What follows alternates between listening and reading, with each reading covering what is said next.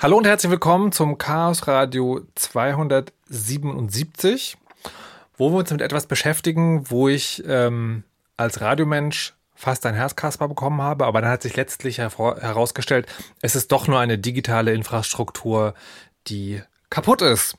Und damit beschäftigen wir uns heute und haben uns, äh, apropos kaputt machen, dazu vor allen Dingen Leute ausgeladen, die das wirklich als Namen auch mitbringen, nämlich vom Team Zerforschung Karl und Lilith. Hallo und guten Tag. Hallo. Hey, danke für die Einladung. Und äh, vom NDR, ah, nein, falsch. Und eine freie Journalistin, die für den NDR arbeitet und an dem Kaputtmacht-Ding, das, über das wir heute sprechen, auch beteiligt ist, nämlich Svea. Hallo und guten Tag. Hi, danke für die Einladung. So, und wir sprechen heute über Digas. Ähm, und warum habe ich da einen Herzinfarkt bekommen als Radiomensch? Weil Digas ist ein fürchterlich altes Schnittprogramm, ähm, was an die früheren Zeiten des beginnenden Computerzeitalters. Und ich denke so, was ist denn jetzt los, wenn so ein altes Schnittprogramm eine so fürchterliche Reaktion und einen Tagesschauartikel auslöst? Aber dann war es doch nur eine eine oder mehrere digitale Gesundheitsanwendungen. Und was das ist, wie man das macht und was daran kaputt war, das klären wir heute. Und dann fange ich sozusagen in meiner Eigenschaft als Moderator mit der einfachsten Frage an, die mir dazu einfällt, nämlich wer, was oder wie ist eigentlich ein Digas? Genau, also Digas, das sind digitale Gesundheitsanwendungen. Das sind also meistens Apps, manchmal auch Webanwendungen, die von einer Ärztin oder der Krankenversicherung verschrieben werden können. Also man kann, man kann man quasi zum Arzt gehen und kann sagen, ich habe irgendwie Depressionen und dann sagt der Arzt, ja, also Therapie dauert jetzt schon ganz schön lange, bis sie da einen Platz bekommen. Aber wir haben da jetzt was Digitales, das können wir Ihnen auch verschreiben. Und dann kann man eben online eine Form von Therapie machen, bei der jetzt nicht unbedingt ein Arzt beteiligt ist, sondern äh, wo man sich zum Beispiel Videos online anschaut. Und das gibt es momentan für ganz verschiedene Krankheiten. Es gibt davon insgesamt, ich glaube, 33 verschiedene Apps Stand heute. Und ja, die helfen einem irgendwie ohne einen Arzt, als, aber als Medizinprodukt bei Problemen oder Erkrankungen. Das kann wirklich auch sowas sein wie Adipositas, also äh, sowas kann es sein. Es gibt auch eine App ähm, ja gegen, äh, wo man so ein Krebstagebuch führen kann oder wie man Medikamente bei, also Krebsmedikamente verträgt, also wirklich so eine ganz große Bandbreite. Ähm, also, aber apropos ganz große Bandbreite, weil jetzt kann ich mir sozusagen vorstellen, okay, das sind Dinge, wo ich was eintrage, also wo etwas abgefragt wird, was ich mache, und das sind Dinge, wo eine ich sag's mal, plump, eine Person ersetzt wird durch ein Video. Oder durch, keine Ahnung, interaktives Textsystem oder sowas. Aber das sind sozusagen die beiden Anwendungsfälle oder gibt es da noch mehr? Oder was ist diese, das, das Breite, von dem du gerade sprachst? Genau, nee, das trifft das eigentlich schon ganz gut. Ähm, yeah. Ich meine, es gibt also in der Regel ist die grundsätzliche Regel, dass eine DIGA nicht äh, unbedingt eine ärztliche Behandlung ergänzt, sondern tatsächlich ersetzt. Das ist tatsächlich nur okay. in einzelnen Fällen so, dass da irgendwie so eine Tagebuch-App, die man auch mit seinem Arzt teilt, zum Beispiel bei einer Krebsbehandlung. Aber die grundsätzliche Regel ist eigentlich, dass das quasi eine Alternative ist zu ja was anderem.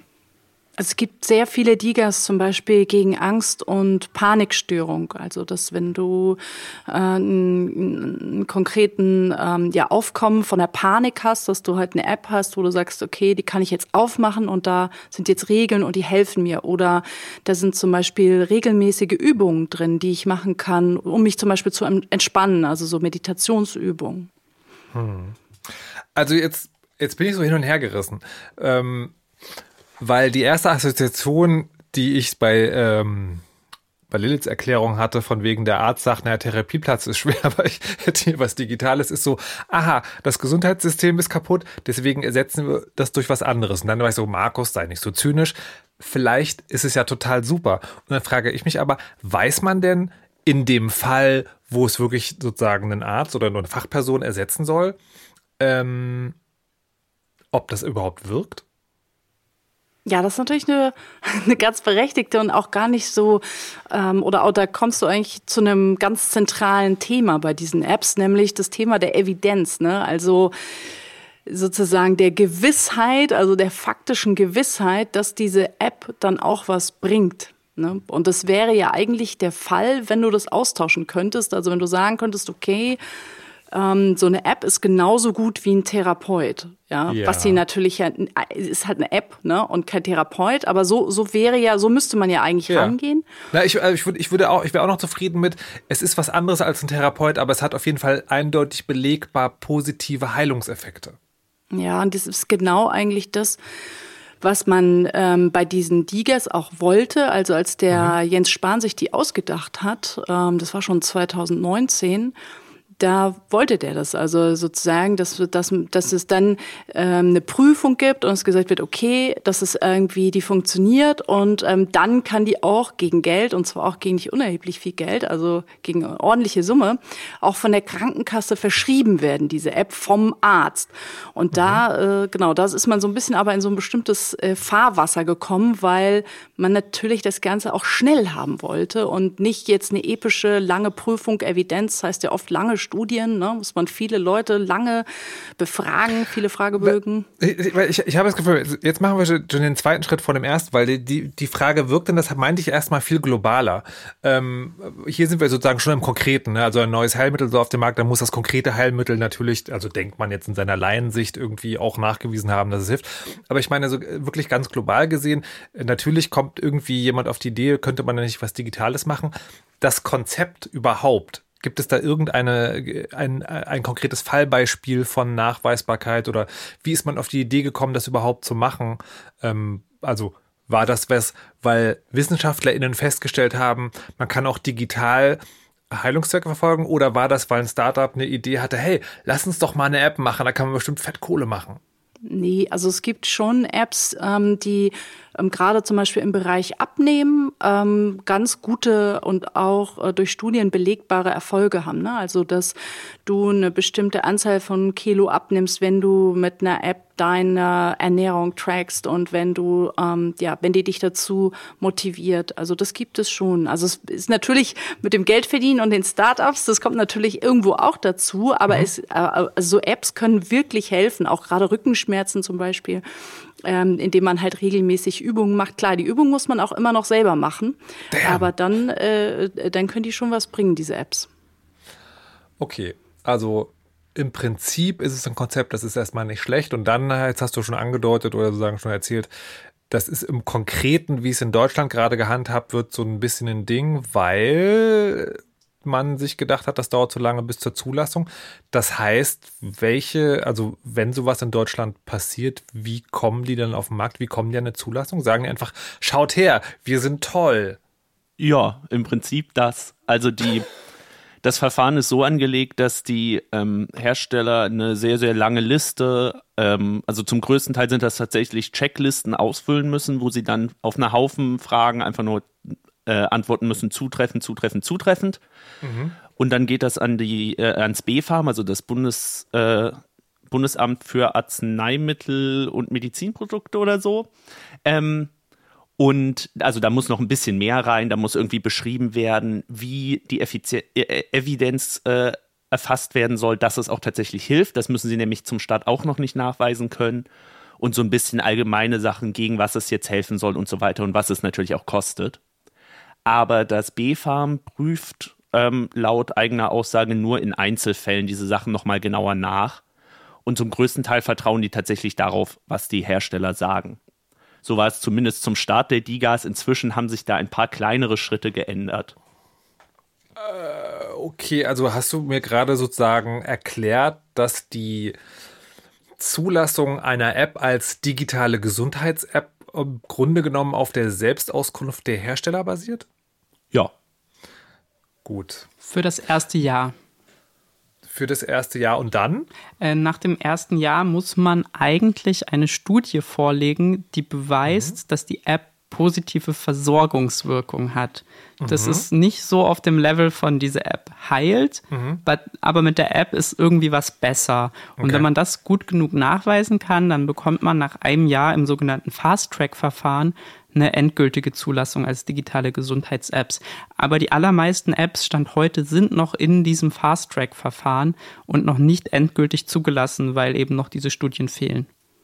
Da an der Stelle würde ich schon sagen, da liegt auch ein bisschen der Hase im Pfeffer. Wir haben für die Recherche auch ähm, mit den Krankenkassen gesprochen und die ähm, regen sich da ziemlich drüber auf. Also nämlich genau dieser Punkt, ab wann ähm, ab wann bringt eine App was, mit was vergleichst du das eigentlich? Und die haben uns gesagt, die Apps müssen nachweisen, dass sie besser sind als nix. Aber die müssen nicht nachweisen, sie sind besser entweder als ein Real-Therapeut in Real Life, ja, oder, das wäre ja eigentlich, jetzt kommt das, was ich eigentlich am besten oder interessantesten finde, dass sie nachweisen müssen, dass sie besser oder genauso gut funktionieren wie eine vergleichbare App, die es auf dem Markt schon gibt. Also das könnte man ja machen, dass man sagt, es gibt schon drei Abnehm-Apps, ähm, die haben das und das nachgewiesen, jetzt bist du dran, ne? kannst du das auch schaffen? Nein, die müssen nur nachweisen, sie sind besser als nichts. Und das ist halt was, wo die Krankenkassen sagen, ja, hm, also, hm, ja, so. Das klingt so ein bisschen, als könnte man auch Homöopathie da. Pfui, Markus. Entschuldigung. Ähm, okay, also es gibt Apps, das sind digitale Gesundheits-Apps, da weiß man nicht so, also man weiß, dass das theoretische Konzept funktionieren kann. Man weiß aber im konkreten Fall immer nicht, ob es wirklich funktioniert, weil die Hersteller sagen, es funktioniert, aber sonst prüft es niemand so richtig nach. Ähm, jetzt sind wir schon auch den Schritt gegangen, äh, digitale Gesundheits-Apps vielleicht gehen wir noch mal eins zurück zu sagen, was unterscheidet die denn von, von normalen Apps? Also ich meine, wenn ich jetzt einen App Store aufmache, dann gibt's ja da irgendwie tausend Fitness-Apps zum Beispiel, die versprechen bestimmt auch alle, ähm, dass mein Rücken davon besser wird. Aber gibt's da einen Unterschied oder ist der Unterschied nur, dass die vom System in der Art und Weise begutachtet wurden, wie wir es gerade erklärt haben? Na, also zum einen das und zum anderen der größte Unterschied ist, dass du nicht dafür zahlen musst, sondern deine Krankenkasse. Also deine Ärztinnen oder wenn du eine Diagnose hast, sogar die Krankenkassen direkt ähm, entscheiden, dass die App jetzt was Gutes für dich wäre und dann zahlt es halt komplett die Krankenkasse. Und das ist aber sozusagen keine andere Klasse von App, sondern du könntest diese App genauso gut auch frei im App Store verkaufen. Also weil, Ja, bei, das- bei, bei, Medi bei Medikamenten ist es ja so, du kriegst sie nur, wenn sie der Arzt verschreibt, weil sie eben sozusagen was ganz Besonderes sind und du kannst, also jetzt in der Regel, es gibt natürlich Ausnahmen und so weiter und so fort und äh, Medikamente, wo das doch geht, aber in der Regel ist ja so, Medikamente kriegst du nicht einfach. Dass wir, also hier analog sozusagen, sind Gesundheits-Apps, digitale Gesundheits-Apps, sind die was Besonderes, was es nur auf Verschreibung gibt? Oder, zeigt der, oder ist der Unterschied eben nur, das sind Apps, aber die werden von der Krankenkasse bezahlt?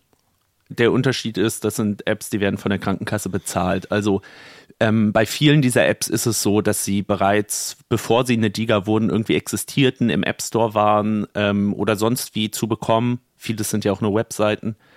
Ähm, und man sich diese schon so kaufen konnte und auch immer noch kaufen kann. Aber wenn es halt eine Diga ist, dann kann die Krankenkasse das bezahlen. Und dann müssen eben nicht die ähm, PatientInnen nochmal selber, noch selber dafür blechen, was ja eigentlich auch eine gute Idee ist. Du hast irgendwie eine Krankheit, es gibt eine funktionierende App. Warum übernimmt das nicht die Krankenkasse? Ich habe zum Beispiel selber äh, jetzt während Corona, da war so viel Homeoffice, weiß auch nicht, super viel rumgesessen. Dann hatte ich so eine Rückenschmerz-App, die fand ich richtig gut, habe die total gerne benutzt, aber ich weiß gar nicht, nach drei Monaten oder wann war das Probeabo abgelaufen und die wollten, klar, die, die war halt richtig teuer oder für meine, für ich dachte mir so, nee, das will ich eigentlich nicht bezahlen, habe ich bei der Krankenkasse angerufen und gesagt, hey, das ist so eine App, die hilft mir, die ist echt gut, aber Krankenkasse, nee, das geht nicht, ähm, weil das ist eben keine zugelassene App, also die können wir ihnen eben nicht erstatten, auch wenn, wenn sie jetzt sagen, die hilft ihnen was, das nutzt halt nichts. Ne? Und ähm, dementsprechend ist es wirklich so, die, die dieses Verfahren durchlaufen haben, die können dann von der Krankenkasse erstattet werden. Und das Interessante ist halt, dass die Preise von diesen Apps dann ähm, teilweise, also es halt irre Preissteigerungen ähm, gab. Also wir haben einen Fall hieraus ähm, recherchiert, das war so eine Migräne-App. Die hat äh, so 65 Euro im Jahr gekostet, wurde dann, eine Diga kostete dann 880 Euro im Jahr. Also von 65 auf 880 Euro Preissteigerung. Also im Sinne von, wenn, wenn die jemand selber bezahlt hat, also als App im App Store, dann so viel, aber wenn es über die Krankenkasse abgerechnet wird, dann so viel. Genau, ja. Und die anderen, also durchschnittlich ähm, so äh, viele Digas kosten im Quartal, also drei über drei Monate, kosten die so um die 500, 450, 500 Euro. Also muss man sich echt mal vorstellen, für drei Monate, wenn wir so eine Abnehmen-App, äh, sag ich mal, in drei Monaten reicht ja oft nicht, wenn man jetzt wirklich Übergewicht hat und man braucht das vielleicht ein Jahr, dann reden wir über Kosten von 2000 Euro im Jahr. Ne, Im Vergleich jetzt zu anderen Apps, äh, die beim Abnehmen auch helfen, können die, weiß ich nicht, vielleicht 80 oder 90 Euro kosten bei unbegrenzter Nutzung. Ich, ich, ich, möchte mal so tun, als wüsste ich die Antwort noch nicht. Ähm, wenn man das so hört, dann ist das erstmal viel Geld, aber dann könnte man ja überlegen, naja gut, das ist schon so, aber der Unterschied zwischen einer App im App Store, die an eine Privatperson verkauft wird, ist halt, das kauft die Privatperson, dann kann die halt damit machen, was sie will. Wenn das äh, von einem Arzt verschrieben wird und dann sozusagen über die Krankenkasse abgerechnet wird, sind ja vielleicht sozusagen manche Ansprüche höher. Also eben die der Wirksamkeit haben wir schon gerade geklärt, wie hervorragend das auch alles nachgewiesen wird. Ähm, aber vielleicht auch einfach, keine Ahnung, gibt es dann andere Anforderungen an die Infrastruktur, die dahinter steht oder an äh, Pflichten, Dinge zu dokumentieren oder besondere Datenschutzbedingungen oder irgendwas. Also habt ihr da in der Recherche irgendwas entdeckt, was, ähm, also. was, was nahelegt, dass vielleicht der Betrieb einer App teurer wird, wenn sie eben im offiziellen Gesundheitssystem drin ist? Also nee, eigentlich leider nicht wirklich. Ähm, also ich meine, man muss sich halt an die deutschen Datenschutzbedingungen halten, aber das muss man ja eigentlich immer, wenn ja. man in Deutschland eine App verkauft. Ja. Und es gibt natürlich so ein paar Ankreuztests, die man machen muss mit, ja, erfüllt man irgendwie bestimmte Regelungen im Datenschutz, die irgendwie primär dem deutschen Recht entsprechen. Ähm, und diese Arbeit muss man sich machen und man muss sich die Arbeit machen, halt einmal diese Zulassung zu bekommen. Und ich verstehe, dass es irgendwie schon für die Unternehmen ein anstrengender Prozess ist, weil sie dabei ja schon nachweisen müssen, dass ihre App irgendwie, irgendwie sinnvoll ist, so ein bisschen zumindest in diesem Fragebogen. Mhm. Ähm, wenn man aber sich anschaut, welche Apps das dann auf sich nehmen, sind das halt häufig nicht die international bereits guten Apps für bestimmte Bereiche, sondern das sind halt Apps vor allem von deutschen Herstellern, die eine relativ äh, kleine Zielgruppe haben und von denen man häufig den Eindruck hat, dass sie relativ günstig auch produziert wurden, weil natürlich, wenn man nur auf den kleinen deutschen Markt mit seiner App gibt und spezifisch für diese DIGA-Zulassung arbeitet, dann ähm, kann man da nicht so viel Geld rein investieren, während ein Unternehmen, das irgendwie global eine richtig gute Sport-App machen möchte, eine viel größere Zielgruppe hat, viel mehr Leuten diese App anbieten kann ähm, und dann dafür die App nicht spezifisch auf digitale Gesundheits-Apps zugeschnitten gebaut hat. Also deswegen ein Qualitätsmerkmal ist das äh, Siegel oder das Label DIGA für mich auf keinen Fall. Aber wir reden ja gerade, also das, das klang schon durch, wir reden ja gerade über das Geld. Ähm, das heißt, ist da dann ein Vorwurf, hier werden die Krankenkassen, die gesetzlichen, Klammer auf, das Solidarsystem, das dafür sorgen soll, dass man sich als Privatmensch nicht dumm und dämlich bezahlt, wenn man krank ist, Klammer zu, äh, geschröpft wird? Schon. Ja, also das ist ja, also das ist zumindest auch das, was was der, ähm, was die Krankenkassen sagen. Also die sagen halt, ähm, an sich eigentlich Digas coole Idee, vor allem für so, ich sag mal, niederschwellige oder Krankheiten, die so in die Breite gehen. Also Beispiel Rückenschmerzen. Wie viele Deutsche haben Rückenschmerzen oder Übergewicht oder ähm, auch sowas wie Angststörungen oder Depressionen, wo man eigentlich sagt, macht eine günstige App, die viele Leute möglichst einfach benutzen können und möglichst in einem frühen Stadium schon. Und jetzt beißt sich da aber irgendwie die Katze in den Schwanz, wenn so eine App äh, in drei Monaten 400, 500 Euro kostet, wird die auch von den Ärzten zurückhaltend verschrieben, weil die dann auch lieber sagen, okay, ähm, Rückenschmerzen, nee, ähm, da verschreibe ich verschreibe ich lieber ähm, eine manuelle Therapie, das, das bringt im Zweifel mehr. Ne? Und so, so, so kommt da eigentlich das, was man wollte, ähm, ja, so, so kommen da diese zwei Sachen am Ende nicht zusammen. Und man sieht das auch so ein bisschen, also das ist, das ist auch in dem System so angelegt. Also das erste Jahr eben in diesem Fast-Track-Schnellzulassungsverfahren dürfen sich die Hersteller einfach aussuchen, wie viel sie für ihre Apps verlangen. Also es gibt so einen ganz grobe Rahmen, ähm, in dem das sich bewegen muss, aber die sind unglaublich groß. Und da dürfen sich die Hersteller einfach aussuchen. Es gibt einige Apps, die eben dieses einjährige Schnellzulassungsverfahren schon hinter sich haben und jetzt in der Dauerzulassung sind und da sieht man dann teilweise, dass die Preise einfach in dem Moment, wo die Krankenkassen mit am Tisch sind und mit verhandeln, einfach mal um 50 Prozent äh, sinken und es plötzlich halt nur noch die Hälfte kostet, nachdem da auch mal drüber verhandelt wurde und nicht die Hersteller sich das alles selber überlegt haben. Also ich muss das nochmal fragen, ob ich es richtig verstanden habe. Es gibt einen Markt. In diesem Markt sind Dinge zugelassen, deren Qualitätsaussage ist, die Aussage dessen, der sie herstellt, der sagt, ja, das funktioniert. Und der darf dann auch selber den Preis festlegen und kriegt das Geld dafür aber nicht von einzelnen Menschen, die sich dazu bereit erklären zu sagen, ja, das ist mir das wert, das kaufe ich, sondern von unserem gemeinschaftlich finanzierten Solidarsystem. Und es gibt da keine Instanz, die sind nicht irgendwie Rechenschaft pflichtig, dass sie sagen müssen, dass der Betrieb kostet uns so und so viel und dann sagt man, okay, dann könnt ihr noch so und so viel Profit ausschlagen, sondern das ist wirklich, der Hersteller sagt, ich habe ein Produkt, das Produkt funktioniert und dafür will ich jetzt 1000 Euro? Absolut. Also das ist, es ist wirklich komplett absurd. Das ist halt so, uns ging es bei der Recherche auch immer wieder so, dass wir uns dachten, ey, das ist so, als würden wir irgendwie sagen, ja, VW hat sich jetzt einen neuen Motor ausgedacht. Ja, wir schauen da jetzt mal nicht so genau drauf. Wir messen jetzt die Abgase nicht. Wir vertrauen einfach mal dem, was der Hersteller sagt.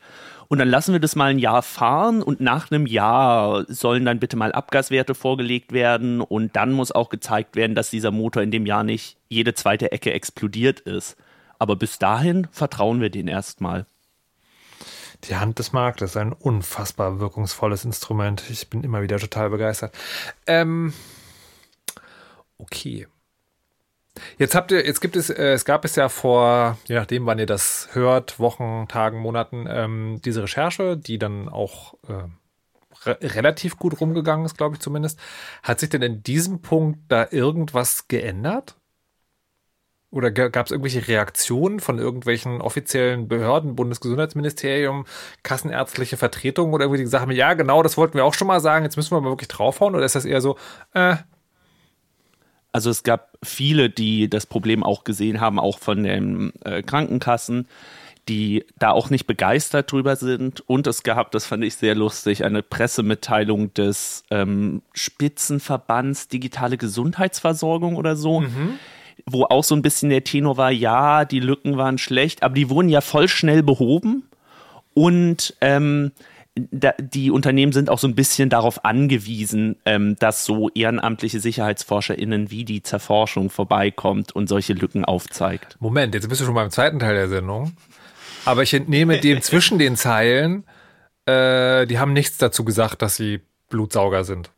Blutsauger nee, aus dem Nee, aus dem BMG haben wir gar nichts gehört. Wir mhm. haben so unter der Hand, wie gesagt, ein bisschen was von den Krankenversicherungen mitbekommen, die sich sehr über diese Recherche gefreut haben. Mhm. Zumindest die, die sich bei uns gemeldet haben, was natürlich immer so ein Bias ist. Mhm. Äh, und äh, wir haben vom Spitzenverband äh, zumindest was gehört, äh, wo die sich auch ein bisschen darüber gefreut haben von den Krankenversicherungen. Aber es gab kein, also bei uns angekommen ist keine offizielle Aussage mit, wir wollen an diesem ganzen Verfahren jetzt was ändern. Wobei, Geil. also es, es, es gibt ein, also das ist schon beschlossen, es soll, also es soll besser werden. Also mhm. es gibt so ähm, jetzt hier für 2023 ähm, wurde, sollte die, also die Datensicherheit sollte eben erhöht werden und ähm, da, da sollen die jetzt irgendwie ab Januar 2023 soll man sich so ein Zertifikat vom BSI für Datensicherheit besorgen und ab dem 1.4.23 auch für Datenschutz. Also da war so ein bisschen das, was so bei uns dann ankam, war okay, das ist jetzt Mist, aber ähm, durch dieses Zertifikat vom BSI oder auch ähm, dann, das wird ja dann alles besser. Wobei ich muss ehrlich sagen, bin ich jetzt nicht so von überzeugt. Ich, aber ich muss aber und die grundlegenden und die grundlegenden Probleme dieses Zulassungsprozesses geht das ja auch alles nicht an. Also die Hersteller müssen dann zwei Zertifikate mehr vorlegen, aber sie dürfen sich immer noch die Preise selber ausdenken. Sie müssen immer noch bei der Anmeldung keine Evidenz haben. Okay, ich, wollte, ich wollte gerade sagen, ne, ich, ja, ich spreche momentan immer noch über dieses Geldding, was mich ja sozusagen wirklich sehr vom Hocker geholt hat. ähm, so, ja. und jetzt äh, der, der, der Hörer oder die Hörerin, die vielleicht noch gar nichts mitbekommen hat vom ganzen Thema, fragt jetzt im Moment mal, Datensicherheit, was ist denn hier los? Tja, liebe Freunde, herzlich willkommen beim Chaos Radio, hier gehen Dinge kaputt und werden angezündet. Ähm, also, nochmal von vorne. Es gibt also Apps, die nach Aussage der Hersteller sozusagen total sicher sind und sehr teuer. Und dann werden die doch auch, ich weiß gar nicht, ob wir an dieser Stelle, wir müssen, glaube ich, nicht, nicht nochmal besonders, also man kann es auch einmal sagen, Gesundheitsdaten sind persönliche Daten, persönliche Daten sind schützenswert. Das gilt bei Gesundheitsdaten vielleicht nochmal ganz besonders, weil das ja höchst persönliche, wenn man diese Unterscheidung machen will, Daten sind, die zu Diskriminierung führen können, wenn sie äh, an die Öffentlichkeit kommen oder schlicht und einfach auch niemanden etwas angehen, außer die behandelnden Parteien. So, und da würde man aber denken, so, also wenn es jetzt also da schon Apps gibt und ähm, Lilith hat das, glaube ich, vorhin schon gesagt, äh, das deutsche Datenschutzgesetz gilt ja sowieso, dann werden doch diese Apps sehr sicher sein. Oder? Reicht nein. das als Antwort? Ja, die Sendung zu vorbei. Äh, doch, nein, ich würde es schon, ich würde schon gerne, gerne genauer wissen. Ähm, vielleicht, um die Angst ein bisschen zu nehmen, ihr warte mal, also wenn ich es richtig im Kopf habe, es geht doch jetzt um zwei Apps, die sozusagen sagen wir mal suboptimal sicher sind. Und bevor wir da über diese beiden konkreten Fälle sprechen, vielleicht noch mal, ist es ein generelles Problem oder anders gefragt, habt ihr noch gegen mehr Sachen gegengetreten, die dann aber ganz geblieben sind? Oder war das so, das sind die beiden ersten, die sind kaputt und alle anderen sind es wahrscheinlich auch? Also wir haben außer den beiden konkreten jetzt noch auf andere mal so oberflächlich draufgeschaut. Aber wie das ähm, immer mal so ist, dann schaut man sich halt so eine ganze Reihe an und bei manchen hat man direkt ein schlechtes Bauchgefühl oder schaut mhm. drauf und denkt direkt, ah, das sollte so nicht sein, bemerkt vielleicht sogar innerhalb von sehr kurzer Zeit, dass da was wirklich kaputt ist an der Lösung. Und dann schaut man nochmal genauer nach, schaut sich das nochmal genauer an und stellt dann halt die ganz großen Sicherheitslücken fest und die ganz schlimmen Dinge. Und dann ist das schon genug Arbeit, das alles richtig zu melden ja. und eben zu veröffentlichen und die okay, Probleme warte, warte, dahinter. Lass, lass, uns, ja. lass uns sozusagen, lass uns ja. da rein machen. Wie seid ihr überhaupt auf die Idee gekommen, da, sozusagen euch jetzt mit Digas zu beschäftigen? War das so, hm, da ist, da ist ein neues Betätigungsfeld, lass doch mal gucken. Oder gab es einen Anlass, sozusagen genau. so, so einen Anfangsverdacht?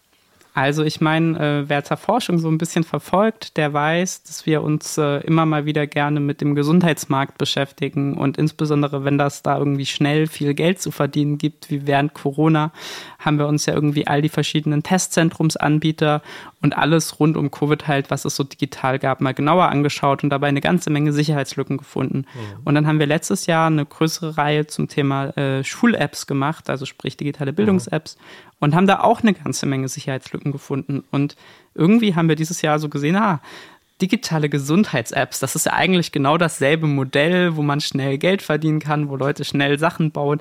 Und da hatten wir natürlich kein so gutes Gefühl bei diesem Markt. Und dann haben wir gedacht, den schauen wir uns mal genauer an. Hm. Und dann haben wir einfach auf gut Glück uns welche von den 33 Apps rausgesucht und haben da halt mal eben so schnell drauf geschaut und bei zweien wurden wir dann wirklich schnell fündig. Was, wie muss man sich das vorstellen? Ich könnte das an einem, an einem Beispiel konkret machen. Also, äh, ich, ich habe den Namen gerade nicht parat. Welche beiden Apps waren das? Kankado und Novego. Wofür sind die da? Ähm, also Kankado äh, war jetzt, ist als DIGA zugelassen für BrustkrebspatientInnen und Novego ist zugelassen für Depressionen in allen schwierig, schwere, schwere Graden. Hm. Lass uns äh, Lass uns über Depressionen sprechen. Ein, ein, ein Zustand, äh, der kein schöner ist und wo man, glaube ich, besonders darauf angewiesen ist, dass das Umfeld, in das man sich begibt, um Hilfe zu suchen, vertrauenswürdig ist. Wie funktioniert diese App und an welcher Stelle habt ihr dann an einem Faden gezogen? Also, das ist eine Web-App. Also, das heißt, man geht auf eine Webseite, man meldet mhm. sich da an und dann kann man so einen digitalen Gesundheits-App-Code eingeben, damit es zur digitalen Gesundheits-App wird. Man kann das aber auch ohne diesen Code so ein bisschen benutzen. Mhm. Und das haben wir gemacht, weil wir ja kein Geld für diese App ausgeben wollten, natürlich. Mhm. Ähm, und dann loggt man sich da ein und dann äh, bekommt man so Online-Videokurse dazu, wie man mit seiner Depression besser klarkommt. Mhm. Und man bekommt regelmäßig so Fragebögen und so Informationen zu, was sind Depressionen oder wie gut geht es einem gerade. Und das macht man dann über so ein Quartal und damit sollen quasi Depressionen besser werden. Mhm. Und naja, wir haben uns da halt einfach mal angemeldet und haben uns so die Funktionen angeschaut, die das Tool so hat. Und weil das ja der deutschen Datenschutzregelung äh, irgendwie unterliegt, äh, hat das auch so eine tolle Datenschutzgrundverordnungsexportfunktion. Das bedeutet, da kann man sich alle Daten runterladen, die die App über einen erfasst. Und naja, diese Funktion haben wir uns mal genauer angeschaut und ähm, diese Funktion, die sendet dann quasi an den Server, ich bin diese Nutzerinnen-ID, äh, lad mir mal alle Daten für mich runter. Und wenn man da diese ID hochgezählt oder runtergezählt hat, dann hat man die Daten von einer anderen Person bekommen.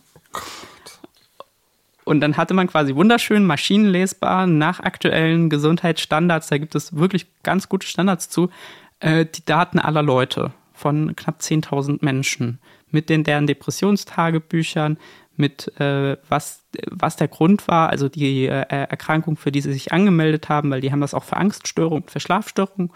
Das ist aber nicht als DIGA zugelassen, sondern ich glaube nur der Depressionspart ist DIGA zugelassen. Und äh, E-Mail-Adresse, Name und so weiter und so fort. Also halt so ein komplettes Profil über eine Person mit Depressionen oder einer anderen nicht so schönen Erkrankung. Also nur, nur dass ich es technisch richtig verstehe. Ähm, man kann seine Daten herunterladen, seine eigene, also das ist die Idee. Und ja. jeder Account hat eine ID.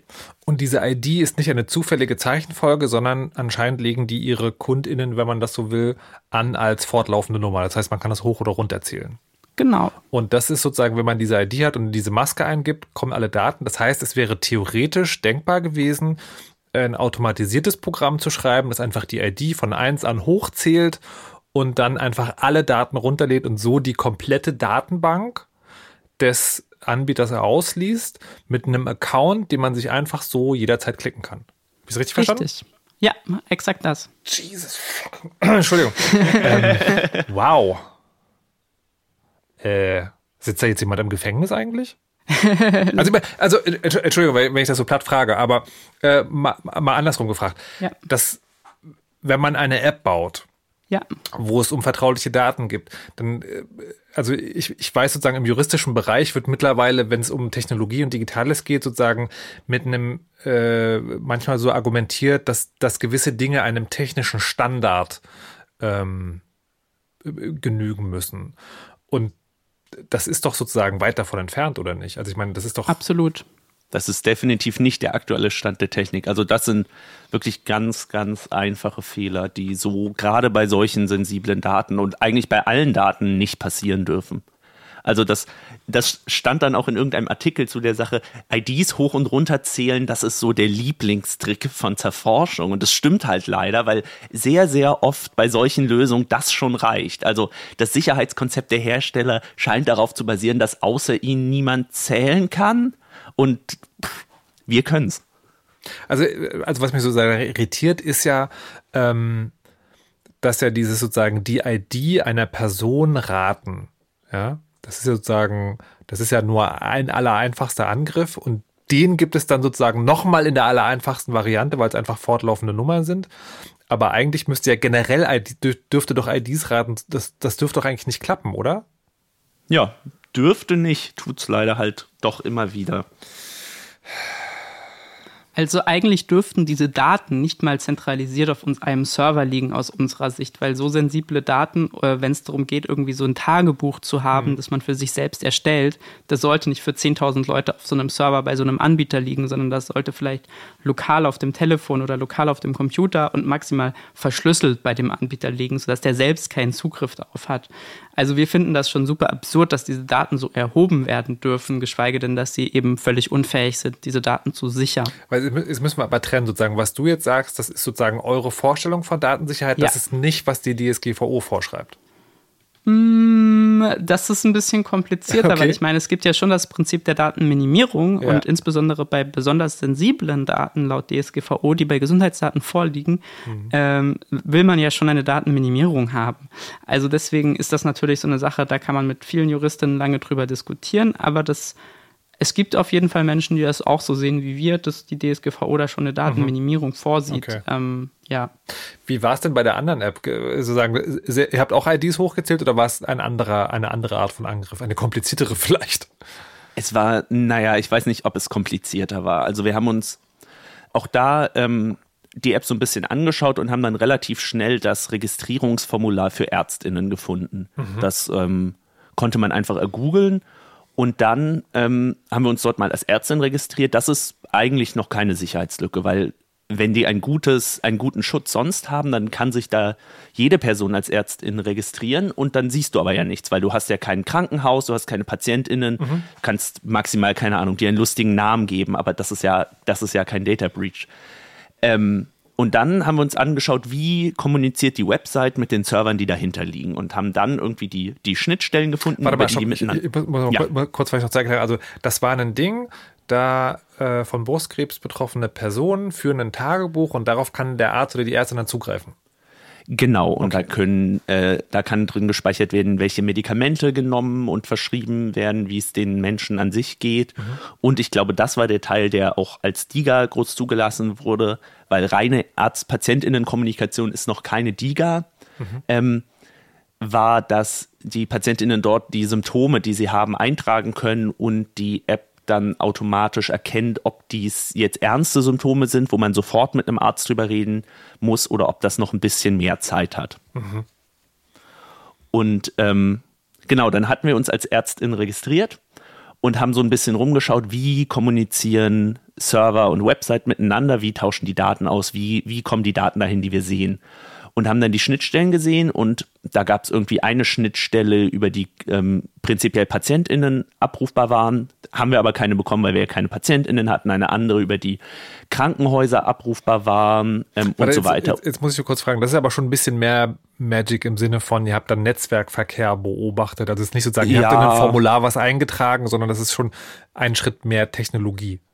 Naja, ja, aber es ist so Rechtsklick im Browser, EntwicklerInnen-Tools ähm, und da stand dann alles. Hm, okay. Und da haben wir einfach mal so ein bisschen äh, durchgescrollt, mhm. was da so alles äh, für, für Anfragen drin waren. Und dann haben wir gesehen, es gibt für alles Mögliche was, nur für ein was haben wir keine Anfragen gesehen, für Abteilungen in den, in den Krankenhäusern. Weil du willst ja auch nicht, keine Ahnung, der Person aus der Onkologie auch Zugriff geben auf die äh, keine Ahnung, auf die Corona-Station. Das mhm. sind ja irgendwie getrennte Teile, die sollen das, dürfen es vielleicht sogar gar nicht sehen. Mhm. Und dann ähm, haben wir so ein bisschen geschaut, okay, Patienten war slash Patients, Krankenhaus war irgendwas anderes. Okay, dann raten wir einfach mal, vielleicht ist slash Departments ja da, wo die Abteilungen mhm. äh, abgerufen werden. Mhm. Und das war es auch tatsächlich, nur dass wir da nicht wie in den anderen Fällen genau das sehen, was wir sehen durften, sondern da sahen wir alle Abteilungen in allen Krankenhäusern. Und dann hatten wir schon irgendwie eben das schlechte Bauchgefühl, was ich vorhin schon meinte. Mhm. Und haben halt etwas weitergeschaut und an anderen, allen anderen Stellen war es so, man konnte nur Daten auch bearbeiten, auf die man auch selber Zugriff hatte. Bei den Abteilungen war es wieder nicht so. Wir konnten dort selber ähm, die Abteilung bearbeiten. Also wir hätten sie irgendwie umbenennen können, was schon schlimm genug ist, aber wir konnten eben auch bearbeiten, welche ÄrztInnen in dieser Abteilung arbeiten.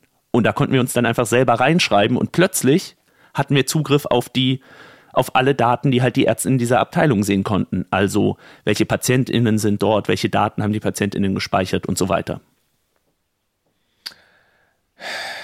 Also auch hier, man braucht technischen Grundsachverstand, aber also das soll jetzt nicht despektierlich euch gegenüber klingen, aber sozusagen, das ist doch im Prinzip was, das kann man rausfinden, wenn man einfach genug Zeit hat. Ja. ja.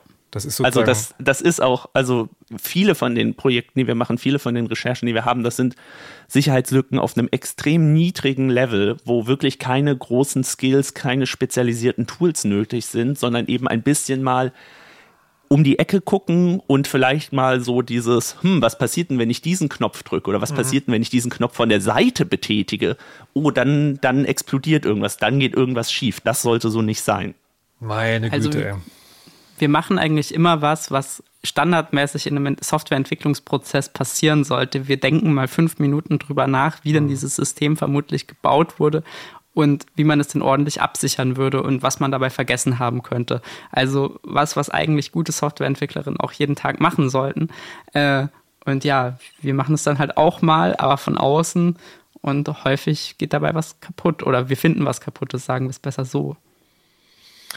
Wie seid ihr denn, also ich meine, da, da, ist, also mal abgesehen davon, dass, ne, dass es, dass es sozusagen ja technisch, habt ihr gesagt, keine, keine Zauberei ist und äh, das dann möglicher, also, und das, das heißt ja eigentlich auch, das kann jeder schaffen, der so drauf ist wie ihr und vielleicht aber eine andere Motivation hat.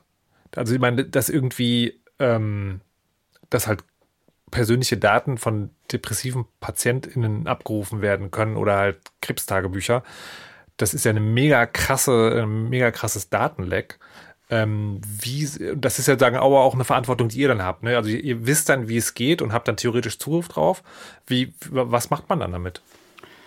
Genau, also sobald wir diese Lücken finden, setzen wir uns hin und schreiben einen Report. Wie sind wir da hingekommen? Wie funktioniert das? Welche Lücken sehen wir? Welche Gefahren sehen wir? Und so weiter und so mhm. fort.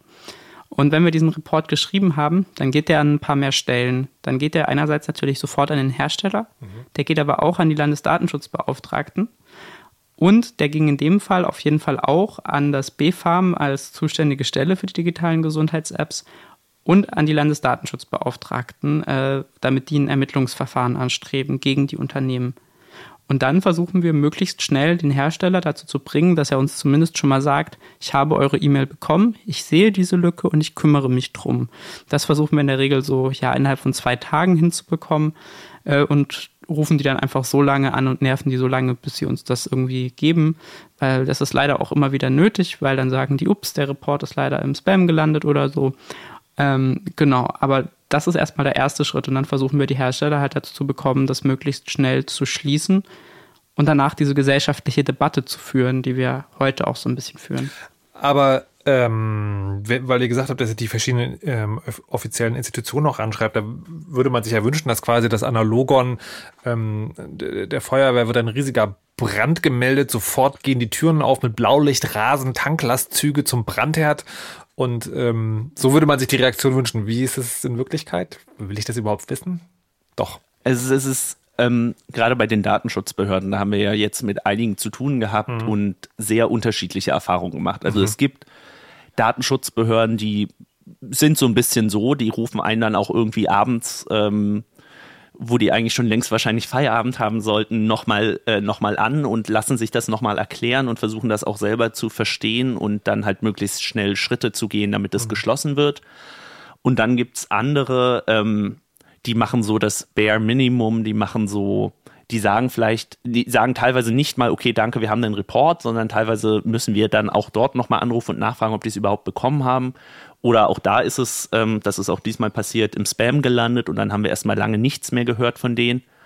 Ähm, oder die gehen dann vielleicht mal eine Woche später vorsichtig auf das Unternehmen zu und bitten das um eine Stellungnahme zu dem Vorfall.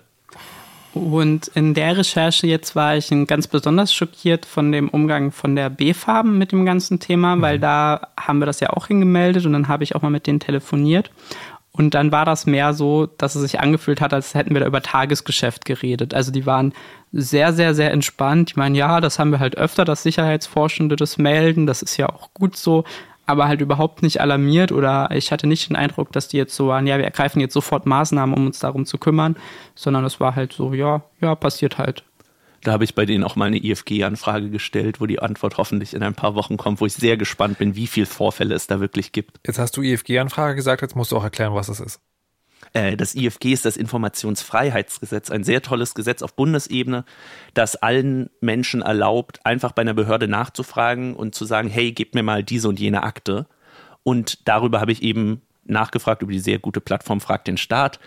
Ähm, hier gebt mir doch mal bitte alle Meldungen, die an euch gegangen sind zu solchen Sicherheitsvorfällen. Und dann müssen sie es mir eigentlich geben. Und da bin ich jetzt sehr gespannt auf die Antwort. Hm. Wie haben die Hersteller reagiert? Also die beiden konkreten jetzt?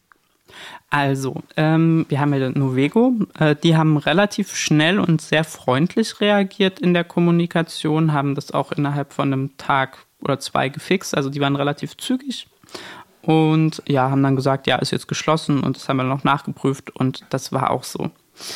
Dann haben wir den Fall Kankado. Der hat damit begonnen, dass wir erstmal keine Reaktion auf unseren Report bekommen haben, bis wir dort äh, versucht haben, Leute immer wieder anzurufen. Und dann haben wir irgendwann den Geschäftsführer erreicht, der uns dann gesagt hat, ja, der ist leider im Spam gelandet, sorry, ähm, wir kümmern uns aber jetzt drum. Ähm, dann, nachdem wir gesehen haben, der Report ist angekommen, hatten wir einen Tag später, würde ich sagen, eine Twitter-DM von einem indischen Entwickler, äh, der uns darum gebeten hat, ob wir ihm auf Englisch nochmal erklären können, was denn genau das Problem ist, weil er hat unseren Report bekommen und er versteht ja nicht so ganz. Mhm. Und äh, ja, dann haben wir gesagt, das ist irgendwie ein bisschen unprofessionell. Das ist jetzt vielleicht nicht, wie wir, äh, also was auch nicht unsere Dienstleistung ist, dass wir uns mit den Herstellern hinsetzen und äh, unsere Reports nochmal ganz genau erklären. Also wenn es da irgendwie sehr konkrete Fragen gibt, dann machen wir das natürlich gerne, mhm. ähm, aber halt vielleicht nicht auf dem Level so. Aber ihr könntet ja einfach 4000 Euro im Quartal? Nein, okay, war nur so. Nein, das ist nicht wie es zur Forschung. Also das ist genau, wir sind genau, wir sind äh, zivilgesellschaftlich und wir haben kein Interesse dran, damit Geld zu verdienen. Mhm. So. Äh, genau, und dann haben die das tatsächlich irgendwann auch repariert gehabt und äh, haben uns unseren Zugang offen gelassen und so eine Nachricht geschickt, ja, wenn ihr noch was findet, sagt doch gerne Bescheid. Hier habt ihr weiter Zugang zu unserer App. Ähm, und äh, ja, dann haben wir nochmal so ein bisschen nochmal drauf geschaut und direkt wieder eine Sicherheitslücke gefunden, die ähnlich trivial war, haben die wieder gemeldet und dann wollten die mit uns darüber anfangen zu diskutieren, ob das überhaupt eine Sicherheitslücke ist, aber wir hatten Zugriff auf die Patientinnen-Daten, damit war es für uns eine Sicherheitslücke. Ähm, Und äh, genau, da endete dann die Story irgendwie so. Dann haben sie das irgendwie doch noch so geschlossen bekommen oder haben uns auch aus der App rausgeworfen, dass wir das nicht mehr so gut prüfen konnten. Und ja, also das lief bei denen nicht so gut. bei Novego lief es eigentlich relativ vorbildlich von der Kommunikation mit dem Unternehmen zumindest. Jetzt ist ja noch eine spannende Frage, dass die. Ähm Vielleicht eine kleine Anekdote noch da am Rande. Ja. Ähm, wir haben ja die Hersteller dann auch nochmal konfrontiert. Also wir kamen ja erst viel später so ein bisschen dann dazu. Also das, das, das, das, warte, das wollte, das wollte ich später gleich okay. noch erfragen. Sozusagen, wie das, komme ich, komme ich gleich dazu. Ähm, ich wollte noch eine andere Frage stellen und zwar die, ähm, wenn ich richtig informiert bin, ist es doch in Deutschland mittlerweile so, wenn ein Datenleck passiert, müssen die Betroffenen informiert werden. Wisst ihr, ob das passiert ist? Also wir wissen es nicht. Wir gehen fast davon aus, dass es nicht passiert ist. Ähm, weil das, das ist auch so eine offene Diskussion, wo wir eine Meinung haben und leider sehr viele Leute eine andere, dass eben in solchen Fällen immer die Betroffenen informiert werden müssen. Die manche Datenschutzbehörden und natürlich die Hersteller und deren AnwältInnen stellen sich immer auf den Stand, die sagen, nee, sie müssen nur informiert werden, wenn es ein erhöhtes Risiko für die Rechte und Freiheiten der betroffenen Personen gibt. Und das ist in dem Fall nicht gegeben, weil die Daten hat ja nur Zerforschung und die kennen wir, die sind lieb. Also so ungefähr Aber war die Argumentation, auch die Landesdatenschutzbehörde NRW war das, glaube ich, die dem Spiegel sagte, Zerforschung sei bei, bei der Behörde als vertrauenswürdig bekannt und deshalb sehen sie keine weiteren Schritte, die der Hersteller da gehen muss. Wozu man halt auch sagen muss, also wir machen wahrscheinlich keinen Unfug mit den Daten, aber das wissen die Hersteller nicht so richtig und einen Vertrag mit uns haben sie auf gar keinen Fall. Also ähm, also, die vertrauen uns da einfach mal so blind, dass wir schon keinen Quatsch machen werden. Also, also, aber davon mal abgesehen, ich dachte, ich hätte das vorhin so verstanden, wenn ihr die Sicherheitslücke findet, dann kann die auch jemand anders finden mit demselben technischen Sachverstand und derselben Zeit. Und damit ist doch dann quasi, also ich meine, ist nachweisbar, dass die Daten nicht abgeflossen sind? Also die Hersteller sagen ja. Aha. Die sagen, wir haben nachgeschaut, wir haben ganz tolle Logfiles und das ist da ist nichts passiert in die Richtung, bis zur Forschung um die Ecke kam. Da haben wir aber halt auch keine Handhabe, es denen zu vertrauen, weil wir wissen zwar viel über ihre PatientInnen, aber wir wissen nicht genau, was in deren Logfiles steht. Na gut, also liebe, liebe Patientinnen, wenn ihr diese beiden Apps benutzt, überlegt mal, wie vertrauenswürdig das ist. Oder, oder sagt uns Bescheid, ob ihr was davon gehört habt. Das wäre auch sehr interessant. Ähm, so, genau, Svea, jetzt, jetzt sozusagen zu, zu, zu der nächsten Schnittstelle, weil ihr habt jetzt äh, gerade gesagt, also ne, erst, erst der Vorgang, die Sicherheitslücke zu stopfen und die Behörden zu informieren, dann die gesellschaftliche Diskussion und da ist der Schritt dann sozusagen mit einem Medium zusammenzuarbeiten, in dem Fall NDR und WDR. Wie, wie ist das passiert? Wie, wie, wie macht ihr das? Habt ihr, habt ihr eh sozusagen eine Standleitung in die deutschen Redaktionen? Weil ihr seid ja wirklich seit, sagen jetzt irgendwie ein, zwei Jahren äh, unterwegs oder wie, wie geht sowas vonstatten? Naja, so ein bisschen schon. Also ähm, wir hatten mit Svea und anderen KollegInnen vom NDR schon mal eine Veröffentlichung gemacht und wir denken uns halt immer, okay, wenn wir jetzt sowas gefunden haben, wir wollen die gesellschaftliche Debatte und es ist schön, wenn wir das auf unserem Blog veröffentlichen, aber das lesen dann zwar relativ viele Leute, aber das ist halt doch irgendwie unsere Bubble und damit sich was ändert, muss es irgendwie in die Breite gehen und das mhm. kann halt so, das können die klassischen Medien viel besser als wir. Und dann war es in dem Fall tatsächlich so, dass ich Svea eine Signal-Nachricht geschrieben habe mit Hey, wir haben da was gefunden, wir glauben, das ist interessant, wollt ihr euch das auch mal anschauen? Mhm. Genau, ja. Was ist dann passiert, Svea?